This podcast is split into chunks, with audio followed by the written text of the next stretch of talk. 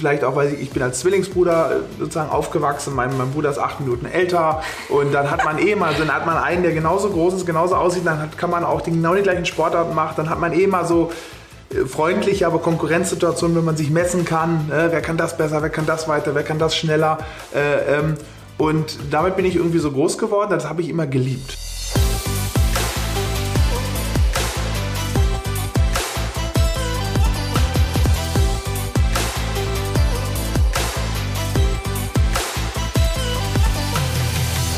Schön, dass ihr wieder dabei seid bei den Gedankendealern. Ich freue mich riesig, dass ich heute einen meiner liebsten äh, Freunde dabei habe, den Erik. Der Erik Potzowait ist ähm, ein besonderer Gast, nicht nur, weil er ganz viel aus seiner Businesswelt uns heute erzählen wird, sondern uns auch so ein bisschen was erzählen wird, wie es ist zu gründen und ähm, ja, natürlich auch viele private Dinge erzählst, die keiner weiß. Ähm, wer ihn noch nicht kennt, vielleicht mal ganz kurz ein bisschen was zu seiner Person. Der Erik ähm, kommt aus der konservativen Bankenwelt. Du hast äh, bei Goldman Sachs gearbeitet, sieben Jahre.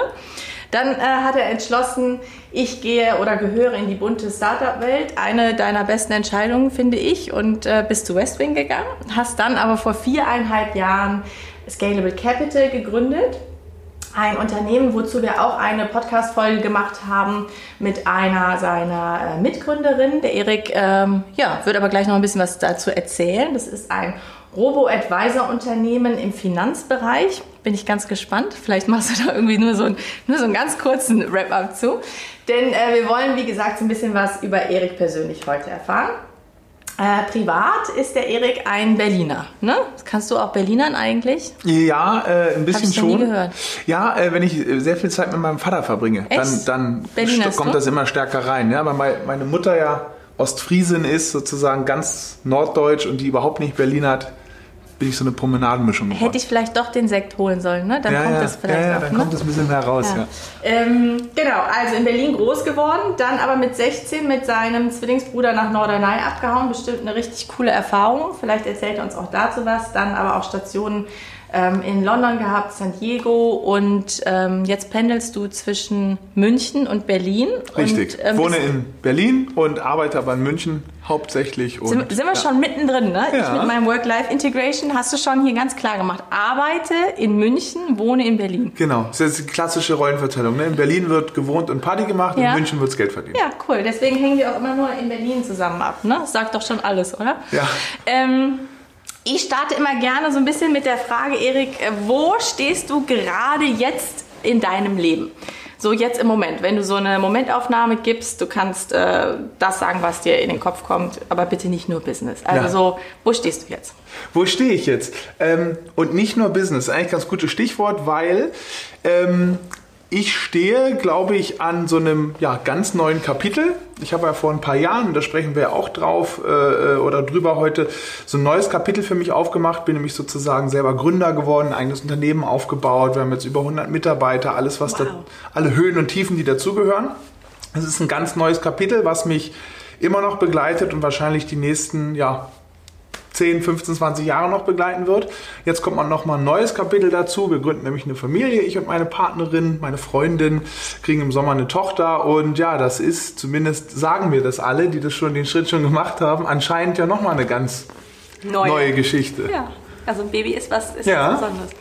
Äh, Merkst du überhaupt, wie ich ja. so deine Körpersprache hier Spiegelst? spiegel? Ja, Habe ich gelernt, cool. soll man machen. Ja, das ja. Ähm, schafft Empathie und dann äh, auch irgendwie die Harmonie, die wir ja sonst nicht haben. Ne, ich finde das sehr gut. Wie kann man damit? Ich habe das auch direkt gemacht. Ich habe mich auch so hingesetzt und ich finde auch, es sieht so aus, als ob wir uns abgestimmt hätten. Ne? So, ja, das mal, Hier das weiße Tonschuhe und äh, dunkelblau. Du hast jetzt schwarz, aber guck mal. Das trägt so. man ja in der Szene, ne? Möglichst so. sozusagen Understatement und den. Genau, das ist so ein bisschen, finde ich halt auch total cool, weil ich komme ja auch aus der absoluten konservativen Corporate-Welt, ja. ne? also Pharma.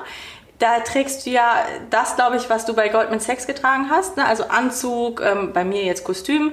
Ähm, es ist immer alles sehr auch auf das Grooming. Ne? Also du musst halt so eine äh, weiß ich nicht, so eine Maske vielleicht auch tragen in, in gewisser Art und Weise. Und in der Startup-Welt hat jeder Turnschuhe an. Ja. Ich würde jetzt sagen, mir ist klar, was mehr deins ist, aber mochtest du das damals auch Anzug tragen? Hast du so einen Teil in dir, der das auch cool findet? Oder war das für dich immer so ein, oh nee, heute schon wieder so ein scheiß Anzug anziehen, ich habe keinen Bock, ich würde am liebsten mal in Turnschuhen gehen? Du, ach, eigentlich habe ich das gar nicht, äh, äh ich habe das eigentlich gemocht. Ne? Ich meine, manchmal ist es an... Sprachlich, hast du gemocht, ja, ne? An, eigentlich, ich eigentlich fand ich das doch richtig ja. angenehm. Nein, ich habe eigentlich, äh, war es mir, äh, mir nicht unangenehm, es gehört ja auch so ein bisschen zum Stil dazu. Ne? Also ich habe ja Wirtschaft studiert in, in Kiel und dann später bin ich nach Warwick gegangen, das ist so ein, anderthalb Stunden nördlich von London. Und ähm, damals, das war ja 2006, es war damals auch, äh, äh, wenn du da sozusagen Wirtschaft studiert hast und Karriere machen wolltest, dann bist du in eine Beratung gegangen oder eine Bank, äh, typischerweise oder andere Sachen, aber das waren so zwei dieser Hauptsachen und dann wollte man das auch. Ich glaube, das hängt aber auch ein bisschen was damit zusammen, ähm, ob die Leute sich selbst gefunden haben. Also ich meine, du bist ja auch erst 25 wie ich, ne? man ist also da auch noch sehr jung ja. ähm, und dann hast du dich auch noch nicht gefunden. Also war es bei mir, ich habe damals, ich fand das ganz cool, ja. auch diesen ganzen Schick mitzumachen. Ne? Ja. Also ich, ich hatte dann so eine Rolle, die habe ich angezogen und äh, dann habe ich sehr stark nach diesem Fake it until you make it gelebt ne? und äh, habe dann so gemerkt, du kriegst dann plötzlich auch viel mehr Autorität, du wirst ernst genommen in so einer Business-Runde äh, mit irgendwelchen Entscheidern, die wesentlich älter ja. sind. Ich kann mir vorstellen, das spielt auch noch eine Rolle, wenn du dann in dem Finanzbereich bist, als wenn du jetzt, so wie du jetzt aussiehst, dahin kommst, oder? Ja, und ist überhaupt, ich meine, es war mein erster Job. Man studiert ja so und ist dann auch in seiner freien Studentenwelt und dann ist der erste Job und da hast du dann schon Respekt vor. Du weißt ja noch, ja. du weißt ja eigentlich nicht, wie der Hase läuft. Ne? Und ja. egal mit welcher großen Klappe man da aufläuft, du bist am, am ersten Tag und ich habe in London damals angefangen, das war so ein Trading Floor, wo hunderte von Leute äh, sitzen und die telefonieren, sind alle furchtbar busy. Also wirklich Geil. so eine filmreife Szene. Und dann bist du da schon eingeschüchtert von und willst ja, willst dann ja schon deinen, irgendwie deinen ersten Markt so machen. Ne? Und ja, war dann sieben Jahre da, bin dann später sozusagen äh, nach Frankfurt, habe da im Frankfurter Büro dann gearbeitet und habe dann die Welt, in die, den, den Sprung in die Startup-Welt ge, gemacht und wo du sozusagen das Outfit gerade angesprochen hast, manchmal ist es mir fast jetzt schon, obwohl es natürlich viel bequemer ist, man schmeißt eigentlich so die Sachen über, die man privat auch trägt, ja. manchmal ist es mir fast schon ein bisschen wieder zu klischeehaft äh, Startup-mäßig. Also, du hast letztens, als du mein Video gesehen hast, ja? erinnerst dich, was du gesagt hast? Das erste, was du meintest, war, was ist das für eine Hose? Ja, stimmt. Die Jogginghose auf der Bühne. Das ist eine Jogginghose. Ja? Hm, ja, ja, alles klar. Nee, ich hatte, ich hatte mir manchmal überlegt, vielleicht trittst du bei der nächsten Veranstaltung. Ja. Ich bin ja öfter mal so auf Startup und Fintech-Panels ja. und so. Vielleicht trittst du da einfach mal wieder in deinem alten Anzug auf. Einfach mal, um so ein Statement zu machen. Äh, wenn hier jetzt ja. alle in, äh, äh wenn hier jetzt alle so rumlaufen, dann. Äh, Meinst du, du oder ich? Du. Wir beide, ja? Nee. Ja, ich, äh, ich finde das so angenehmer. Aber ja. ja. Und ähm, was ich aber auch spannend finde, ist, wenn du erzählst, du bist dann zu Westwing gegangen. Ich ja. erinnere mich auch über, was du gesagt hast, was dein, dein, dein Papa darüber gedacht hat. Also das finde ich immer spannend, wenn man sich so plötzlich so stark verändert. Ne? Also ja. ich meine, ähm, Wirtschaft studiert, ne? Ähm, wirklich also auch den richtigen Karriereweg gegangen. Also mhm. es ist ja nicht so, dass du bei Goldman Sachs irgendwie nicht gebacken gekriegt hast, sondern warst sehr erfolgreich. Deswegen ja auch viele aus deinem jetzigen Gründerteam oder Kontakte, die du da genutzt hast, mitgenommen hast. Was hat denn dein Umfeld gesagt, als du gesagt hast, so ich mache jetzt Startup und äh, mache Möbel, Westwing, also ähm, Familie und Freunde? Ja, also das war, das war für ich fange sozusagen vielleicht bei, bei meiner Entscheidungsfindung mal an. Das war für mich schon echt eine echt schwere Entscheidung. Ja, also wenn ich das jetzt so beschreibe, braucht man kein Mitleid haben. Es gibt Menschen, die haben schlimmere Schick, äh, menschliche Schicksale, aber für mich war es damals schon so, es war eigentlich so die erste richtig harte Entscheidung im Berufsleben, weil wenn du studierst und dann kriegst du, bewirbst du dich, dann kriegst du eine Offer, dann kriegst du eine Offer von so einer äh, Goldman Sachs, dann ist es so ein bisschen so ein No-Brainer, das anzunehmen. Ja. ja? Und äh, ja, der Vater war stolz und so, von daher, äh, das war jetzt gar, das war dann gar keine, es war schwer reinzukommen, aber war jetzt gar keine schwere Entscheidung, das dann anzufangen und zu machen. Mhm und du kriegst dann auch dein, du kriegst ein gutes Gehalt und, und reist so ein bisschen rum. Ich habe mich mit meinen Arbeitskollegen sehr super verstanden, auch mit meinen beiden Bossen, dem Jörg Cookies und dem Philipp Holzer, die sind auch beide bei uns Investoren geworden und der Florian und der Adam sind ja meine Kollegen damals gewesen bei Goldman. Also das hat alles super gepasst. Aber ich habe dann irgendwie nach sieben Jahren gespürt, ich will, ich will, ich will was anderes machen. Mhm. Weil irgendwann, ich glaube so, gerade so, wenn du fünf, sechs, sieben, acht Jahre so bist, dann musst du dich entscheiden, ist das jetzt was, was ich mein ganzes Leben ja, äh, äh, machen will oder will ich noch mal was, was anderes machen? Und ich wollte vor allem raus, das hört sich jetzt ein bisschen platt an, aber in diese, raus aus der Bankerwelt, rein in diese total spannende, wachsende Welt, wo enorm viel entsteht, in diese Digitalwelt. Mhm, ja? Mhm. Also ich meine, das Internet kommerziell, so wie wir es kennen, gibt es ja schon seit Ende der 90er, Anfang 2000 äh, ist es zumindest sehr stark im Rampenlicht, aber ähm, für mich war das nochmal so das Zeichen, äh, Mann, da passiert was. Und in Berlin sind diese Unternehmen entstanden, total schnell wachsen, wie Zalando und dergleichen, die ganze Industrien verändert haben. Ich will rein in den Bereich. Und habe dann halt den Sprung gemacht zu Westwing, aber ist mir schwer gefallen. Ich hatte da schlaflose Nächte. Äh, bevor ich das beim Chef dann erzählt habe, ist mir echt der äh, sozusagen Arsch auf Grundeis gegangen. Und ähm, ja, wie haben mein, mein Umfeld sonst reagiert? Also meine ganzen Freunde, Bekannte, äh, die fanden das alle super. Ähm, meiner, meiner Mutter, der ist immer nur äh, wichtig, dass ich damit glücklich bin. Ja, so ein bisschen, also schon so fast ein bisschen klassische Stereotypen. Mama ist so. äh, happy, dass du sozusagen damit glücklich bist mit der Entscheidung. Und für meinen Vater war das schon so ein bisschen so eine Katastrophe. Was, jetzt willst du hier bunte Sofakissen verkaufen? Was soll das denn? Ja. Wer kauft denn übers Internet? Ja, also äh, in dem Stile so ein bisschen. Ne? Er ist ja auch so ein, so ein alter Unternehmer, hat hier so ein traditionelles Unternehmen in Berlin. Ähm, das war schon so eine richtige Zäsur, aber äh, war, war der absolut richtige, super Schritt. Ja. Ich glaube ja, ähm, dass so Gründertypen, ähm, dass das ein bestimmter Charakter ist. Ne? Also man muss vielleicht auch nochmal sagen, so erfolgreich oder Leute, vielleicht auch so Serial Entrepreneurs, mhm. ne, die einfach mehr machen, dass die halt nicht nur in ihrem Business einen Drive haben, sondern dass die halt auch im Privaten einen extremen Drive haben. Und deswegen ich erinnere mich auch noch an die Zeit. Ähm, so für uns war das immer ganz klar, das passt komplett zu dir. Ne? Weil du halt auch ein Typ bist, du bist immer wach, du bist immer schnell, du bist immer da. Hast du auch das Gefühl, dass du ähm, im Privaten halt auch irgendwie diesen Drive lebst? Oder ist das weniger geworden, seitdem du das im Business mehr leben kannst, weil du natürlich auch extremst gefordert bist jetzt als Gründer? Mhm. Oder ist es noch mehr geworden? Was sagst du? Ich glaube, das, ich glaube, da liegst du mit richtig. Ne? Also es gibt wenn ich sozusagen jetzt gleich mein Ständchen dazu sage, muss man immer so ein bisschen aufpassen, weil es gibt, ich will damit auch keinen abhalten, der das, der irgendwie dann anders gepolt ist, weil ja. es gibt die unterschiedlichsten Gründertypen. Ja. Es gibt auch Leute, die total zufällig dazu gekommen sind, aber total viel verändert haben. Aber ähm, ich für mich habe das schon genauso gespürt immer, weil äh, ähm, ich war eher, also ich, wenn ich jetzt einfach mal geschaut habe, so wie ich auch als Kind war oder dergleichen, schon eher immer so, ich habe äh, so kleine Wettkämpfe immer geliebt. Vielleicht auch, weil ich, ich bin als Zwillingsbruder äh, sozusagen aufgewachsen. Mein, mein Bruder ist acht Minuten älter. Und dann hat man eh mal, so, dann hat man einen, der genauso groß ist, genauso aussieht. Dann hat, kann man auch die, genau die gleichen Sportarten machen. Dann hat man eh mal so äh, freundliche, aber Konkurrenzsituationen, wenn man sich messen kann. Ne? Wer kann das besser, wer kann das weiter, wer kann das schneller. Und damit bin ich irgendwie so groß geworden. Das habe ich immer geliebt. Ja? Ich mhm. habe mich da nie vor äh, gescheut, sondern ich mochte das immer. Und Konkurrenzsituation ist das, was im Businessleben auftritt. Ähm, dann war ich auch, das kommt mir sehr zu Pass natürlich, nie der schüchterne Typ. Ja, in der Schule könnte man vielleicht sagen Klassenclown und heutzutage ist das dann eher in, in eine, ja, sozusagen die Kunden-Sales-Persönlichkeit geworden. Aber ähm, ähm, und ja, so ein bisschen habe ich es immer äh, eigentlich so, kann man sagen, immer schon so ge gespürt, äh, auch immer was zu machen. Also wenn mhm. Probleme auftreten, auch im Privaten, mhm.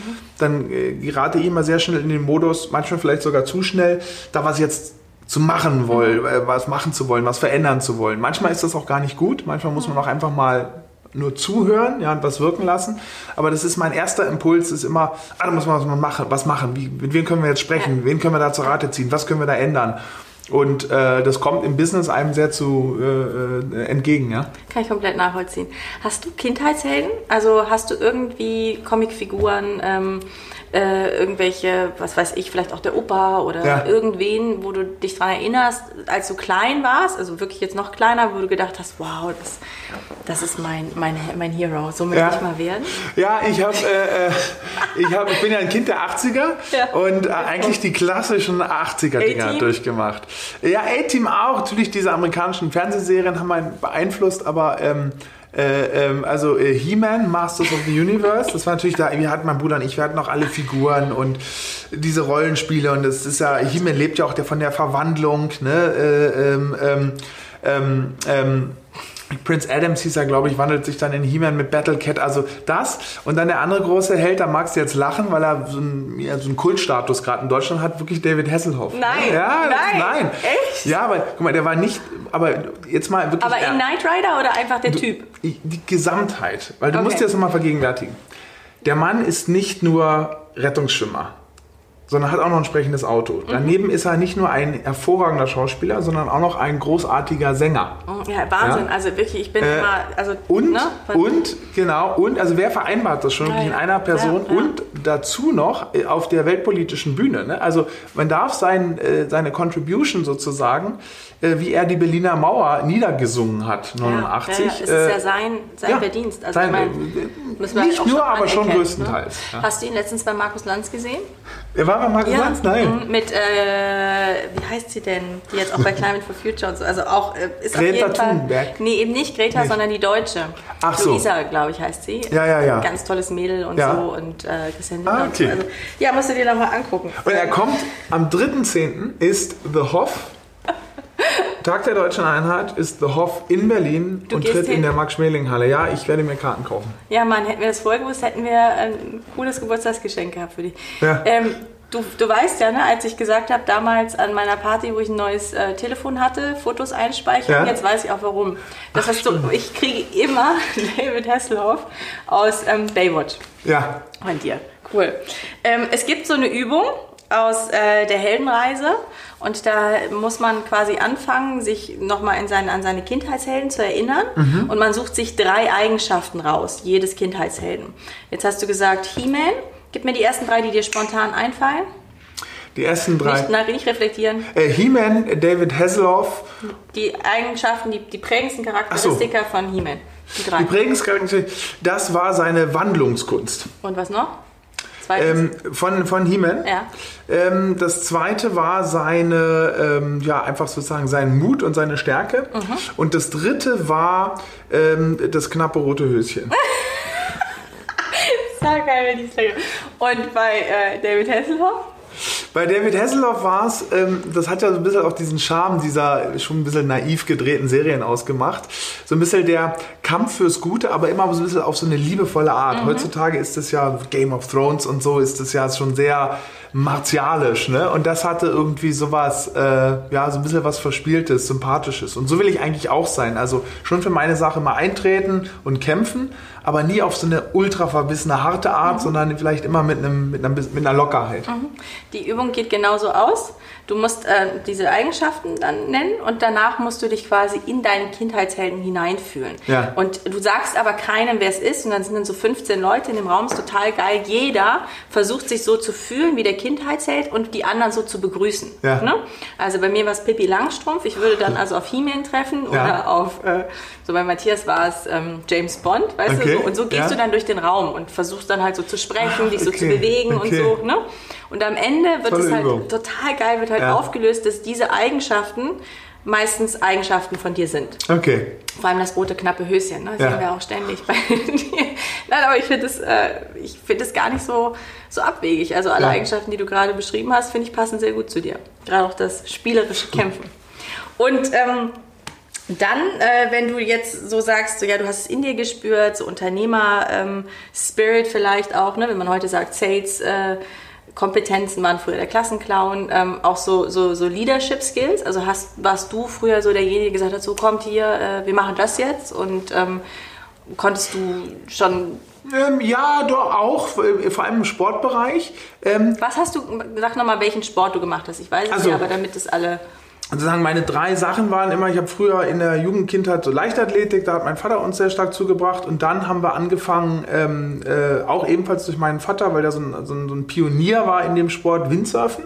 Weil meine Mutter auch, wie gesagt, von Norderney kommt und wir auch später dahin gezogen sind, haben wir sehr, sehr viel gewindsurften und einer meiner besten Freunde, der Bernd Flessner, ist Windsurf-Profi, der hat uns dann mit auf die Regatten genommen äh, und so ein bisschen die Welt gezeigt da, also Windsurfen. Und später als Mannschaftssport, das habe ich in England angefangen, dann Rugby, das hat mir viel Spaß gemacht. Ja? Ähm, und Fußball habe ich, Fußball habe ich auch noch vergessen, habe ich auf Norderney gespielt, wo wir auch sozusagen ein Team mit Freunden haben, die, Gol die goldenen Füße. Jedes Jahr, ne? Sind genau äh, ein, ein, ein Turnier, wo wir bei dem Norderneyer äh, Hallenfußballturnier äh, immer groß auftrumpfen. Ja?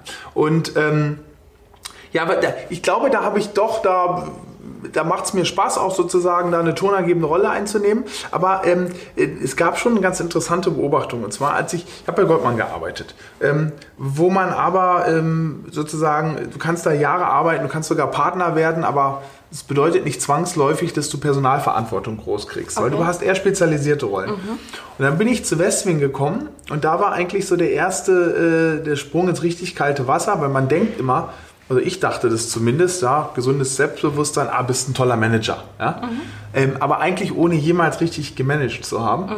Ähm, und dann komme ich zu Westwing und das war wirklich eine Firma, wo ich auf einmal eine Rolle war. Ich war sozusagen ähm, Co-Head des Deutschlandgeschäftes mit einem der Gründer, dem Matthias äh, Siepe, zusammen. Mhm. Und ähm, musste, hab, ich habe mich sozusagen um die Einkaufsseite gekümmert und da musstest du auf einmal wirklich ein Team managen. Mhm. Und dann fällt dir auf einmal auf, oh, das hast du ja wirklich, das hast du ja eigentlich noch nicht gemacht. Mhm. Und einfach nur eine schlaue E-Mail zu schreiben, was eine gute Strategie ist und ihr kümmert euch jetzt darum und ihr darum, mhm. das ist nicht managen. Mhm.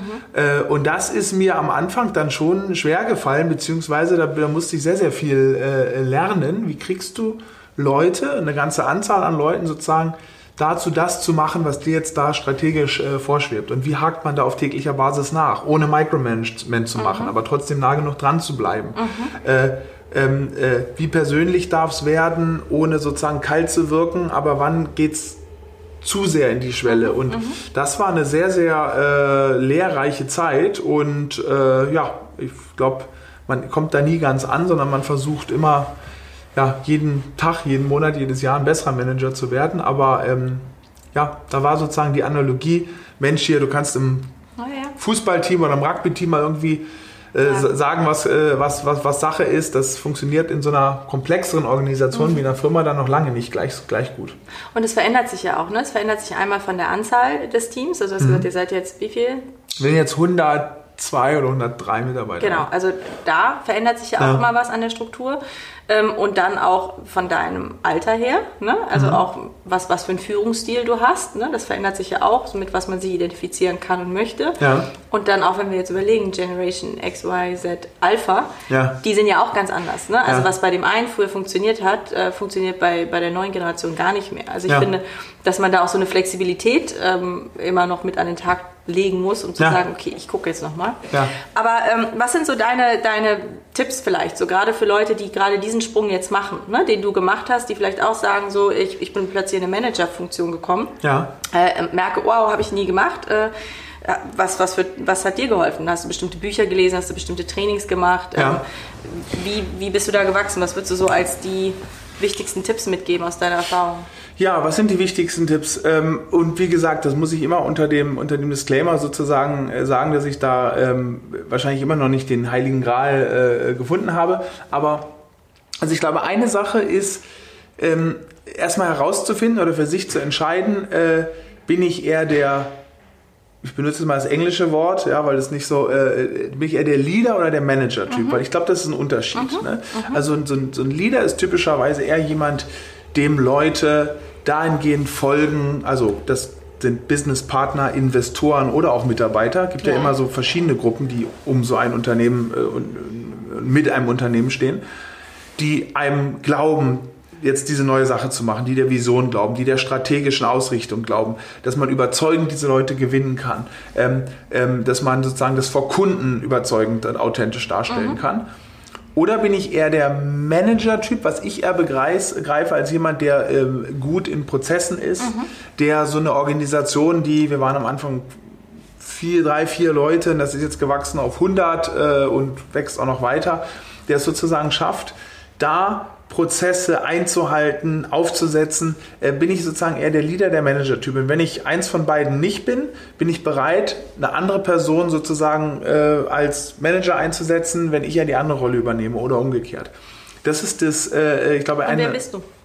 Ich glaube, dass ich eher weniger gut in Prozessen bin, mhm. ja, ähm, ähm, sozusagen weniger gut eigentlich äh, äh im, im, klassischen Management, wenn mhm. man das sozusagen als mhm. Prozess aufsetzen, Prozess Nachkontrolle versteht, sondern eher der Typ bin, der, glaube ich, äh, Gewinn bringt, Partner, Investoren, Kunden, Mitarbeiter überzeugen kann, gewinnen kann, da mitzumachen, motivieren kann. Das mhm. ist, glaube ich, eher meine mhm. Stärke. Mhm. Und so teilen ich und mein, mein Geschäfts-, Mitgeschäftsführer, der Florian, äh, teilen uns das, glaube ich, auch, auch sehr gut äh, so auf. Und äh, das ist, glaube ich, erstmal eine ganz, ganz grundlegende, wichtige Sache, die man... Äh, sich selbst zu reflektieren. für sich für selbst zu reflektieren. Tipp, so, wer bin ich? Ne? Da bin ich überhaupt eh, das wäre zum Beispiel mhm. meine zweite Sache, ähm, von überzeugt. Ich glaube, dass, und das darf man nicht falsch verstehen, es macht absolut Sinn, Mitarbeiter weiterzuentwickeln, auszubilden. Aber bin absolut davon überzeugt, dass man, jeder, jeder muss sich fragen, was ist eigentlich so im Kern, wo ich, was mir Spaß macht und wo ich gut bin. Mhm. Und ähm, wenn ich Tätigkeiten mache, die sozusagen kein guter äh, Fit für mich sind, mhm. dann kann ich mich zwar auch durch Trainings und dergleichen verbessern, ich werde aber nie exzellent mhm. und ich mhm. werde auch nie meine, meine, meine, meine, meine ähm, ja, Dein volles meine, Potenzial. mein volles Potenzial ausschätzen. Ja, also genau. jetzt mal einfach sozusagen vielleicht äh, pragmatische Beispiele. Ähm, ich kümmere mich bei uns auch auf den Bereich Sales. Als Salesperson muss man zu einem bestimmten Grad geboren sein. Ja. Man muss einfach Lust haben, ja. aufzustehen und mit 20 Kunden anzurufen, zu quatschen. Wenn man das nicht in sich hat, dann kann man sich da zwar auch verbessern durch Trainings dergleichen, aber man wird nie richtig ja. gut. Man wird ja. auch nie richtig Spaß haben. Mhm. Und wenn man keinen richtigen Spaß hat, dann Kann macht das alles keinen Sinn. Und das ist, was du angesprochen hast, auch diese Individualität. Ich glaube nicht, man kann nicht mit einem Pauschalkonzept managen, sondern du musst hingehen und überlegen, dieser Mitarbeiter, was ist das für ein Typ? Mhm. Haben wir den überhaupt auf einen Job gesetzt, was zu dem Kern seines, genau. seiner Skills passt genau. oder nicht? Und äh, wie lässt der sich dann motivieren? Richtig. Und das eigentlich individuell anzuschauen. Ja. Und das ist bei 100 Leuten noch möglich keine Ahnung, wenn du vielleicht mal 500 bist, dann wird es immer schwieriger. Das sozusagen, dann, dann, musst du Strukturen schaffen, wo immer noch Leute individuell gecoacht ja. werden. Aber das ist, glaube ich, eine große äh, äh Erkenntnis. Ich bin da also zu 150 Prozent bei dir. Ich glaube, dass das essentiell ist für den Erfolg eines Unternehmens, also einen wirklich echten Erfolg, der auch langfristig ähm, und nachhaltig funktionieren kann. Mhm. Ähm, oder auch für dich persönlich, dass du glücklich sein kannst. Das ist eigentlich der Kern meines Work-Life-Integration, dass ich halt sage, diese Rolle, die wir früher noch ähm, äh, gelernt haben. Ne? So, du darfst das nicht vermischen, dein Privates musst du außen vor lassen. Ja. Ne? Du musst also wirklich gucken, ähm, äh, nicht ja. irgendwie Freundschaft und Business äh, zu, ja. zu, vermischen und so weiter. Ähm, und du musst dir diese, diesen Habitus aneignen und dann kommst du dahin. Ich glaube, das funktioniert nur bis zum gewissen Grad. Und ich glaube, gerade wenn es halt in schwierigen Situationen oder in herausfordernden Situationen, musst du impulsiv, intuitiv ähm, reagieren. Ja. Und dann greifst du nicht nur auf dein gelerntes Skillset zurück, sondern dann greifst du eben auf deine Intuition, da greifst du auf deine grundlegenden Charaktereigenschaften ja. zurück. Ja.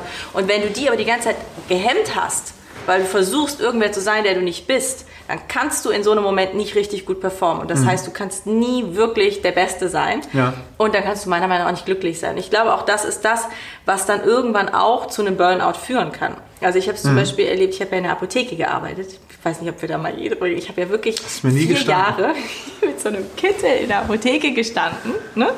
Und ich will den Job nicht schlecht machen, aber es war nicht meiner. Er hat halt nicht meiner Persönlichkeitsstruktur entsprochen. Ja. Was total super war, war das Quatschen mit Kunden. Kannst du dir vorstellen, das war super. Mhm. Also beraten und so verkauft, das war meins.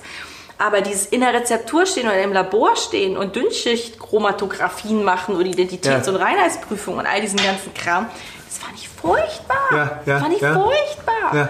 Und, ähm, und dann nützen dir auch keine Trainings. Jeden Tag das gleiche so. Und ich bin abends nach eigentlich einem einfachen Job, also klar ja. ist das ein fordernder Job auch und so, aber ich war wirklich im Arsch ja. und ich war, war kurz an der Depression, weil es einfach mich so ja. gefordert hat, jemand anders zu sein. Wer bin ich eigentlich? Was entspricht mir? Ja. Und zu gucken, ähm, kann ich mich da voll reingeben, desto leichter, ist ja dieser Flow, ne? Ja. das kennst du ja auch, dann bist du halt so voll drin und dann machst du hier deine ganzen Investorengespräche wahrscheinlich und das fühlt sich nicht mal anstrengend an, weil es sind coole Leute, coole Gespräche, ne? du bist mit denen irgendwie so auf einem Level, das, das, und das gibt es in jedem Bereich. Also nee, und das ist, das ist äh, ähm, dieser Hinweis, dass man sich was, was suchen soll, was zu einem passt. Das klingt wie so ein, ja, fast schon wie so ein banaler Ratschlag, ne? aber das ist wirklich der Kern zum, zum, zum Glücklichsein und zum Erfolg in, im Job. Und mit was suchen, was zu einem passt, damit ist nicht gemeint, den neuesten Trend jetzt aufzugreifen, mhm. sondern wirklich, ähm, oder ich, ich, ich nenne es nochmal auf einer anderen Sicht. Ich habe ähm, von Ben Horowitz, und gibt es da so ein ganz gutes Buch äh, äh, The Hard Thing About Hard Things und er hat eine, äh, also von manchen Sachen, die ich mir da gemerkt habe, war eine ähm, bei der Einstellung von Mitarbeitern, auf was man da schauen soll. Und er schreibt da einen ganz prägnanten Satz. Er, er schreibt, Hire for strength, not lack of weaknesses. Mhm. Also man soll mhm. für immer nach Stärken gucken mhm. und weniger auf die mhm. Abwesenheit von, von, von Sachen, die nicht so passen. Ja. Weil in ganz vielen Bewerbungsprozessen läuft es wie folgt ab. Da stellt sich jemand vor. Du interviewst den, deine Mitgründer interviewt den, du lässt noch ein paar andere Teamleads den interviewen und am Ende kommt, geht da eine E-Mail rum oder man bespricht es, wie fandet ihr den? Und oftmals versuchen die Leute dann im Feedback so einen Konsens zu geben. Ja, ähm, und das, dieser Konsens, der geht sehr schnell auf ein Niveau, wo eigentlich darüber diskutiert wird, was waren Schwächen. Okay, wenn wenig Schwächen oder kaum Schwächen aufgetaucht sind im Interview, dann stellen wir die Person ein. Mhm. Ja, bei mir konnte er das eigentlich beantworten oder sie konnte das und das mhm. und da hat sie auch. Und er ist der Meinung, dass das grundlegend falsch ist, weil für einen bestimmten Job stell jemanden ein, der da eine besondere Stärke hat mhm. und selbst wenn er da Schwächen mitbringt, mhm.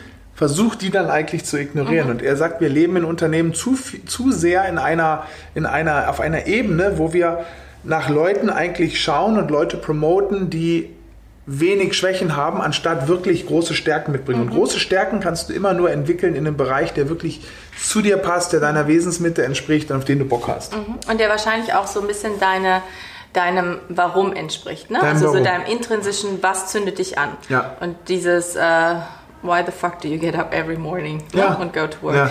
Ähm, hast du für dich sowas? Also ähm, ist, weißt du, ich habe ja auch diesen spirituellen Touch, ne? Also ich ja? bin da ja, hm, ja, ne? wir machen auch gleich noch eine gemeinsame Meditation. Ähm, dieses für mich ist es ganz wichtig zu reflektieren, ja. äh, tatsächlich gehe so weit auch zu mir zu überlegen, was kann meine Aufgabe sein ja. im Leben. Ne? Also wahrscheinlich wirst du jetzt auch, wenn eure Tochter zur Welt kommt, da auch nochmal anders denken. Mhm. Ähm, Im Sinne, was möchtest du ihr mitgeben oder wie möchtest du diese Welt mitgestalten? Ne? Ja. Ähm, also nicht nur ein Teil dessen sein, sondern was ist deine Vision? Ähm, hast du sowas für dich, dass du sagst, so das ist meine Vision, das möchte ich irgendwie erreicht haben, wenn du jetzt mhm. abnippelst? Ähm, äh, ja, schon. Also das ist auf, äh, ich habe das sozusagen auf Business- und privater Ebene. Mhm. Also auf der Business-Ebene, die, wenn man gründet, ja auch immer ins Private reinreicht, ist es, äh, mir macht's sozusagen, ich habe da gar nicht so ein hochtrabendes Konzept, sondern eigentlich, was macht mir persönlich am meisten Spaß? Und mir macht es wirklich am meisten Spaß, wenn ich sehe und das weiß ich, wir haben jetzt, wenn es mal Sommer ist, wir haben so einen kleinen Innenhof bei uns in der Firma, dann laden wir da mal zu Pizza und Getränken ein und dann siehst du die Leute und unterhältst dich mit denen und wir haben auch ein total internationales Team, sehr viele Programmierer, ja. die da aus dem Ausland kommen. Ja. Und dann denkst du, wow, das hast unter anderem, bin ja nicht der einzige Gründer, aber als Mitgründer sozusagen, ich jetzt hier bewirkt, dass die ganzen Leute hier stehen, äh, ähm, dass wir die Firma aufgebaut haben, dass wir die Leute zusammenbringen, denen auch eine gute Zeit geben, mhm. denen auch eine Möglichkeit geben, hier was Neues, nicht nur an den Rad mitzudrehen, sondern was Neues von der grünen Wiese aufzubauen. Das, das hört sich ein bisschen schwammig jetzt an, aber das macht mir brutalen Spaß. Für unsere Kunden glaube ich zutiefst dran, dass die, das Technologie, mal ganz platt gesagt, das Technologie den, den Kern, was ich sozusagen gelernt habe, ich komme sozusagen aus dem, aus dem Geldgeschäft, mhm. ja, dass Technologie das besser und günstiger machen kann. Mhm. Äh, die, sozusagen bei uns jetzt ganz konkret, die Geldanlage kann durch, durch schlaue Technologie besser und günstiger werden. Und das hilft Leuten langfristig mehr zurückzulegen, freier zu leben, sich auch weniger damit beschäftigen zu müssen mhm. und trotzdem gut abgeholt zu werden. Mhm. mhm. Und das ist sozusagen unsere Mission auf der, auf der Business-Seite und äh, ja, im Privaten bin ich ähm, ein extrem geselliger Typ. Also ich will manchmal auch meine Ruhe haben, aber an, eigentlich will ich äh, nicht zu viel Ruhe haben. Ich genieße es total, super viele Freunde, super viele Leute um mich zu haben. Also äh, die Laura beschwert sich aber, nee, beschwert sich eigentlich nie Nein. darüber, aber äh, wir äh, fahren auch nie alleine in Urlaub, sondern immer mit meinem Bruder, mit Freunden, mit allen mehr. Also umso mehr, the more the merrier, das, das, das, das, das lebt so in mir drin. Also ich mag das total äh, ähm, und ja, hört sich vielleicht auch ein bisschen äh, äh, schwammig an, aber äh, ähm, am Ende des Tages, ja, äh, ähm, was hat man hier auf, dem, auf dieser Erde? Ne? Man hat Freunde, Leute um sich und da, zu denen muss, mit denen sollte man, äh, ne, ja, zu denen sollte man nett sein, die sollte man voranbringen, zu denen, für die sollte man da sein, wenn es mhm. denen nicht schlecht geht und wenn es ihnen gut geht, sollte man die guten Zeiten umso mehr noch potenzieren und äh, genießen. Darum geht es, glaube ich. Mhm. Hört sich gar nicht schwammig an, hört sich wunderschön ja. an, finde ich total schön. Wenn du, ähm, wir haben eben äh, ganz kurz gesagt, äh, Finanz. Wir haben noch gar ja. nicht erzählt, was, was du jetzt machst. Also ich glaube, wir sind so chronologisch stehen geblieben bei West Wing. Ähm, und wir haben es eingangs gesagt, dass du ja jetzt da bei Scalable Capital das seit viereinhalb Jahren machst. Aber ähm, vielleicht sagst du noch mal ganz kurz, wie es dann ja. zu diesem Sprung kam und ähm, was ihr genau macht. Genau. Also ich bin, ähm, nachdem ich bei Westwing dann, wo es mir sehr, sehr gut gefallen hat, aber es kam die neue Möglichkeit dann halt sozusagen ähm, mit meinen ehemaligen Kollegen und meinem ehemaligen Professor im ehemaligen Statistikprofessor Auch total schön, dieses ja genau dieses Unternehmen zu gründen. Was machen wir? Also ganz platt gesagt ist wir erstellen äh, Portfolios äh, für die private Geldanlage ja, ähm, mit einer Software. Die Software stellt sozusagen die Finanzprodukte, das sind sogenannte ETFs, also eine ganz günstige, gute Art, Geld anzulegen, stellt es zusammen und überwacht es. Und man hat da eine App, wo man jederzeit die Kosten sieht, sieht, wo man investiert ist und jederzeit sein Geld auch rausziehen kann, wieder reinbringen kann. Das ist ein enormer Vorteil gegenüber der klassischen Bankanlageberatung, weil es ist deutlich günstiger, es ist deutlich einfacher, es ist die, die Technologie unserer Meinung nach führt langfristig zu besseren Ergebnissen. Und sozusagen das mal abstrakt gesagt, das machen wir. Das machen wir vor allem in Deutschland und Großbritannien. Und ähm, das machen wir einmal für direkt für Endkunden, wo dann sozusagen Endkunden Kunde bei Scalable Capital werden können. Und die zweite Säule ist, dass wir für, aber auch für andere Firmen, ja, zum Beispiel für die ING in Deutschland, für die Santander Bank in Spanien oder die Targo Bank in Deutschland, ähm, eine äh, ähm, auch so Robo-Advice heißt das, einen Robo-Advisor gebaut haben, weil die das nicht selber bauen, bauen wollten. Ja. okay. Und äh, das ist sozusagen unser B2B-Business. Ja, oder Software as a Service kann das beschrieben werden. Da sind wir eigentlich ein, ja, der, der Technologiepartner von denen. Okay. Und äh, genau, das ist sozusagen der Kern äh, von, unserem, von unserem Geschäft. Und äh, ja, Ja. Wenn du ähm, die gesamte Spanne dir anguckst, ne? also von der, ich würde jetzt mal nur auf die Management-Ebene gehen, jetzt nicht den äh, gerade angefangenen Erik im, im Job. Was waren deine größten Herausforderungen? Also wenn wir, ich weiß, dass äh, uns auch ein paar zugucken, die jetzt entweder gerade vorm Gründen stehen oder Ja. gerade gegründet haben oder so. Wir hatten jetzt eben schon mal darüber gesprochen. Unterscheidung, bist du ein Manager, bist du ein Leader, ne? Ähm, Ja. Such dir was, was zu dir passt, such dir auch das Team so aus, wahrscheinlich dann auch komplementär, hast du kurz angesprochen, Ja. dein Co-Founder-Team. Aber ähm, nochmal so, ich fände es schön, wenn du nochmal, soweit es möglich ist, Ja. auch über deine größten Herausforderungen sprichst. Ähm, vielleicht bist du gar nicht dann ja, da erfolgreich Ja. wieder rausgekommen und es hat irgendwie einen, einen, einen Turn dann auch mit sich gebracht, aber das fände ich nochmal schön, vielleicht magst du da irgendwas Ja. teilen. Also die größte Herausforderung, ich, kö- ich könnte jetzt eine, eine riesenlange Liste nennen, weil es gibt jeden Tag Herausforderungen. Denn eine Sache, das Gründertum, und das finde ich auch gut, ist ja sehr stark im Fokus, vielleicht auch ein bisschen gehypt, aber das ist eigentlich gut. Wir brauchen mehr Gründer. Aber man sieht auf Facebook, in der Presse, wenn du da irgendwie auf irgendwelchen Events rumtonst, sieht man immer die zwei der zehn Tage, die gepumpt sind, an acht von zehn Tagen ärgerst du dich über irgendwas. Das heißt nicht, dass du jetzt mega down bist, aber irgendwas nervt dich. Mitarbeiter, den du angestellt hast, der geht jetzt kurz wieder oder äh, ein Wettbewerber, da gibt es irgendwie Ärger oder die, du was mit, mit sonst was äh, taucht auf deinem Bildschirm auf, äh, was du dir morgens eigentlich nicht äh, gedacht hast. So. Das heißt, ähm, ähm, es gibt eine riesenlange Liste. Die, die, die Nummer eins auf der Liste, ähm, die ich dir jetzt aber vielleicht, uns darauf mal fokussieren wollen, ist, ähm, die größte Challenge ist, äh, dir sagt eigentlich keiner so richtig, was du machen sollst. Du bist für alles selbst verantwortlich. Was meine ich damit?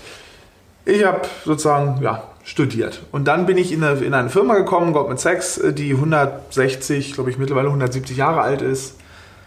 Die wissen, wie es läuft. Ja. Du kriegst deinen Job und Standard. deine Kundensegmente. Ja. und wenn dir irgendeine Frage ist, wird dir auch geholfen. Und wenn überhaupt irgendwas ist, ja, wenn dein Kaffee dir umkippt, dann wird das für dich organisiert, deine Wäsche wird am Arbeitsplatz abgeholt und gereinigt, so ist die Firma organisiert, ja, so dass du dich voll drauf, du musst keine Flüge und nichts buchen, ja, so dass du, äh, die haben Gesundheitschecks für dich organisiert, in London gibt es eine Kinderkrippe im Basement, sogar einen Zahnarzt in Haus, alles, ja, äh, ähm, und äh, du kannst dich auf deinen Job konzentrieren. Und wenn du da Hilfe brauchst, hast du auch einen Mentor, du wirst sehr, sehr, sehr gut geschult, da sozusagen drin zu sein. Wenn du gründest, musst du dich um alles, alles, alles selber kümmern. Na klar hast du Investoren und Business Angels, die dich da ein bisschen am Rand beraten können, aber auf, es fängt schon damit an, auf was fokussiere ich denn heute meine Zeit? Renne ich dieser einen Opportunität dahinter, ist die nicht komplett oder ist die komplett Murks?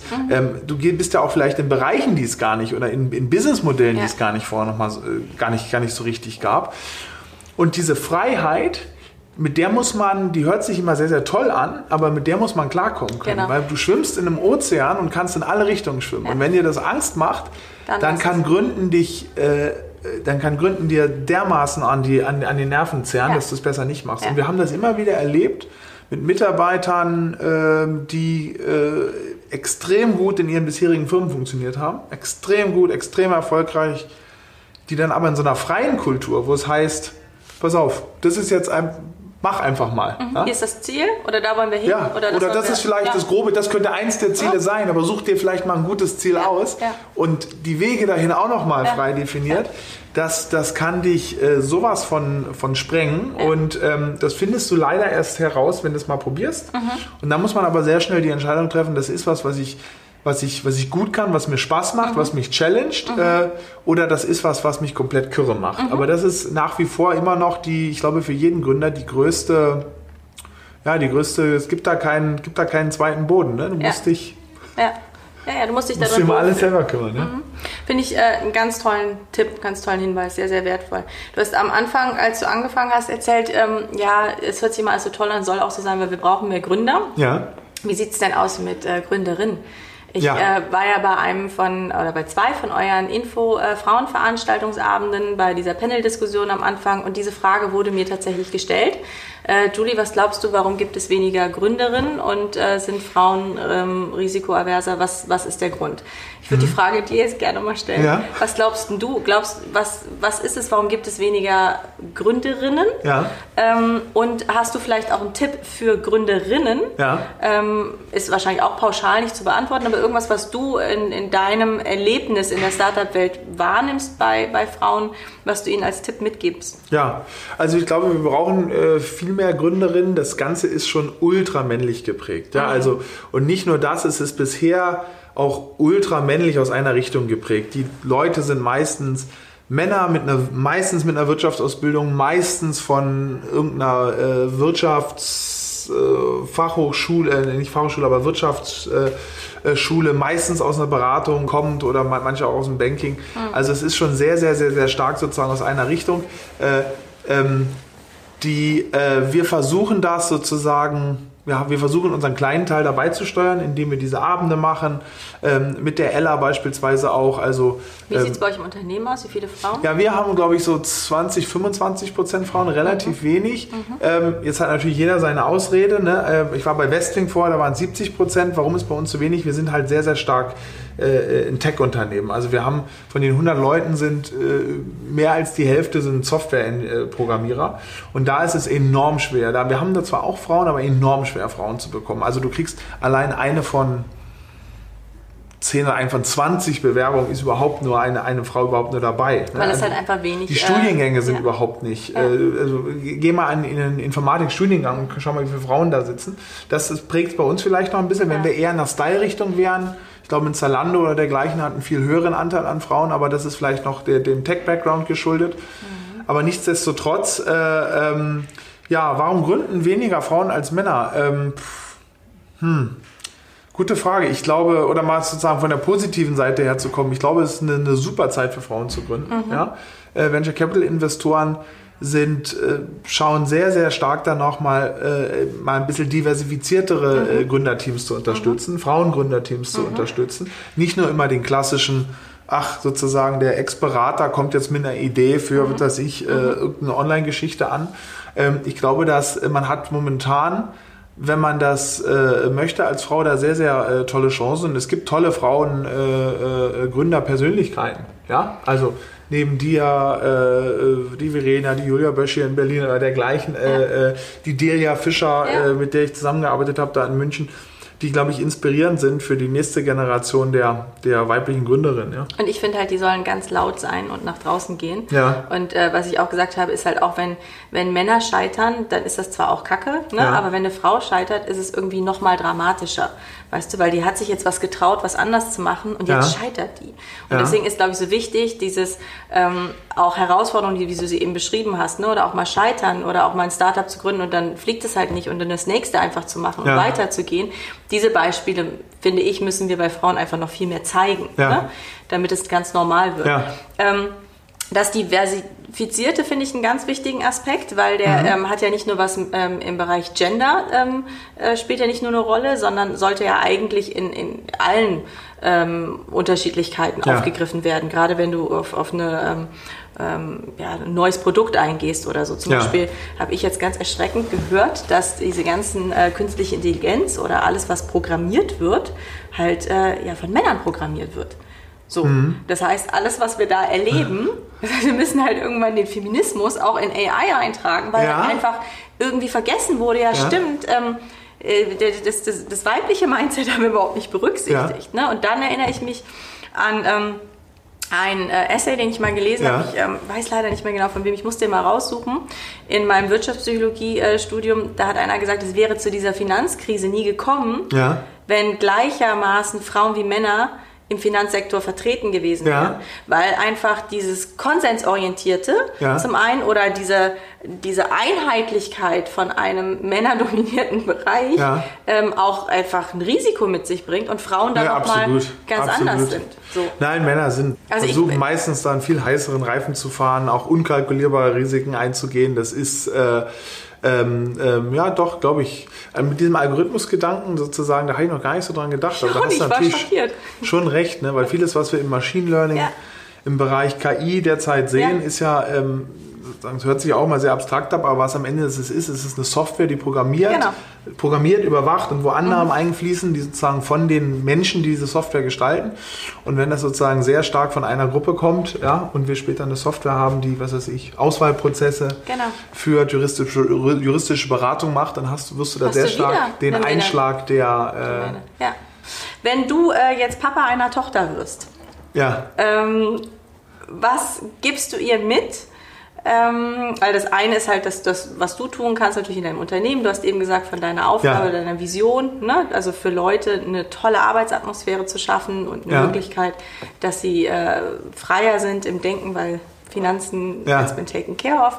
Aber du wirst Papa einer Tochter. Ja. Was willst du der mitgeben, damit die sich auch ähm, irgendwie behaupten kann? Egal, ob wir jetzt irgendwelche Ja. Hypothesen aufstellen, wie die Welt später aussieht. Ja. Sydney hat mir erklärt, ähm, vielleicht am Rande, meinte Mama, weißt du, dass Häuser werden ja jetzt müssen später anders gebaut werden.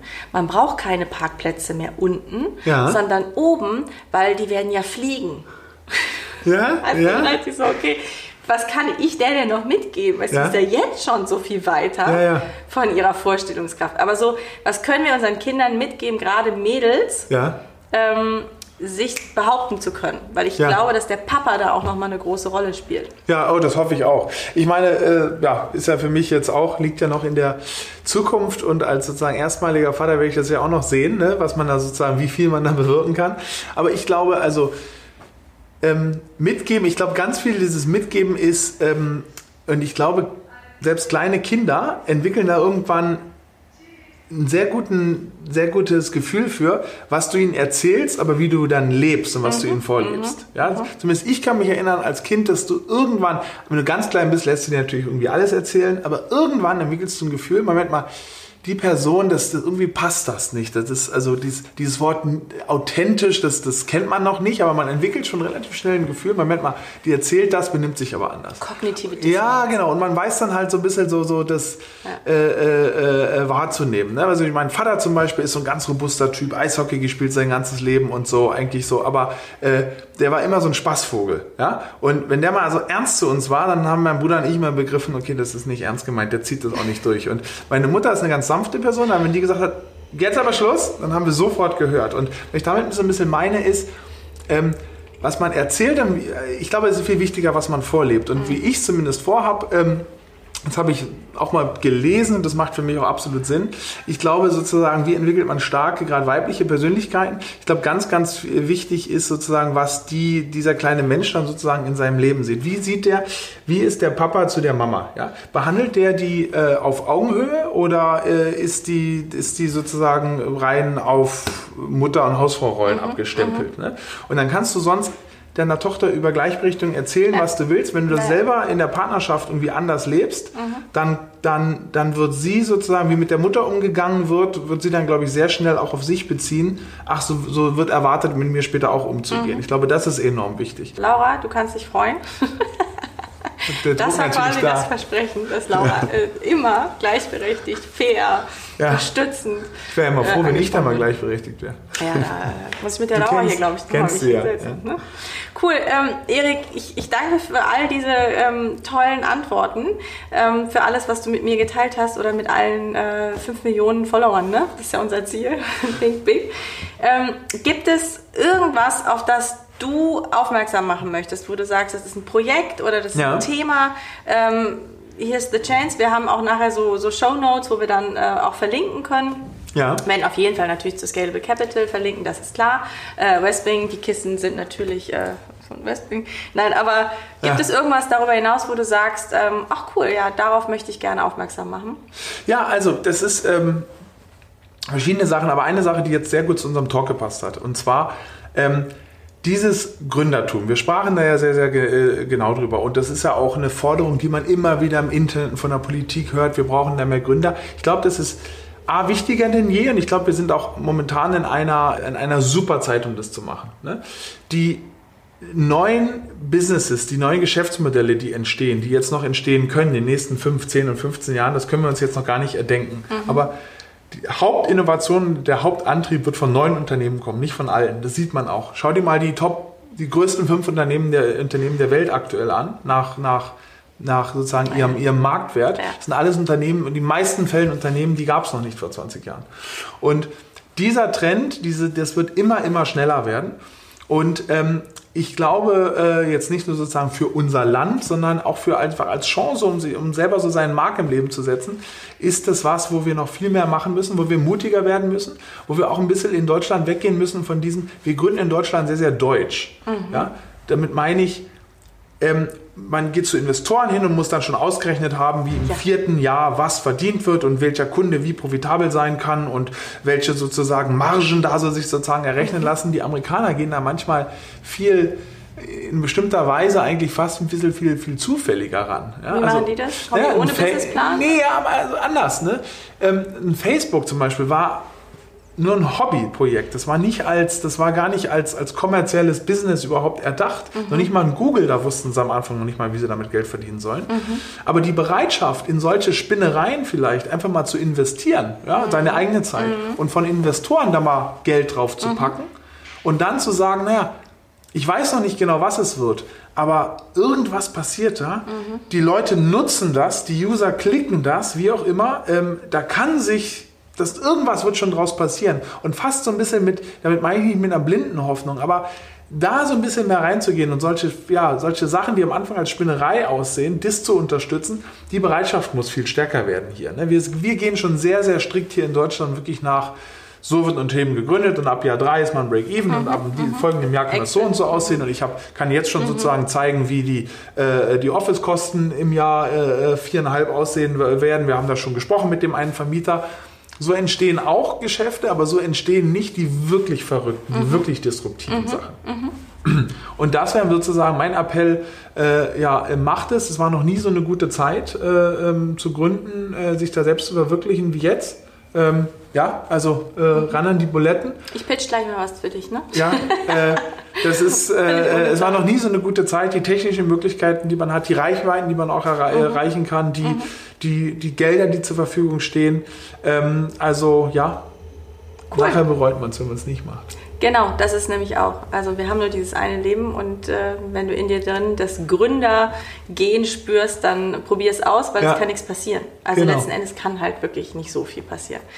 Sehr, sehr cool. Vielen Dank. Ja, danke dir. Großartig. Danke an euch, dass ihr dabei wart. Ähm, wie immer bei den Gedankendealern oder ähm, ich glaube allgemein, wenn ihr Fragen habt, äh, auch nochmal an Erik im Nachgang oder Kommentare, was ihr total äh, großartig fandet oder daneben fandet, schreibt uns und äh, ja, geht mit uns in Austausch und ja, vielleicht kommt der Erik nochmal, wenn du noch was Disruptives gründest. Ja. Kann ja sein. Beim oder? nächsten Ding, ne? ja. Oder wenn du Papa bist und erzählst uns, wie es geworden ist, dann interviewen wir die kleine Maus. Ganz liebe Grüße aus Berlin für euch. Ganz lieben Dank an dich, Erik. Ciao. Tschüss. Super. Yay!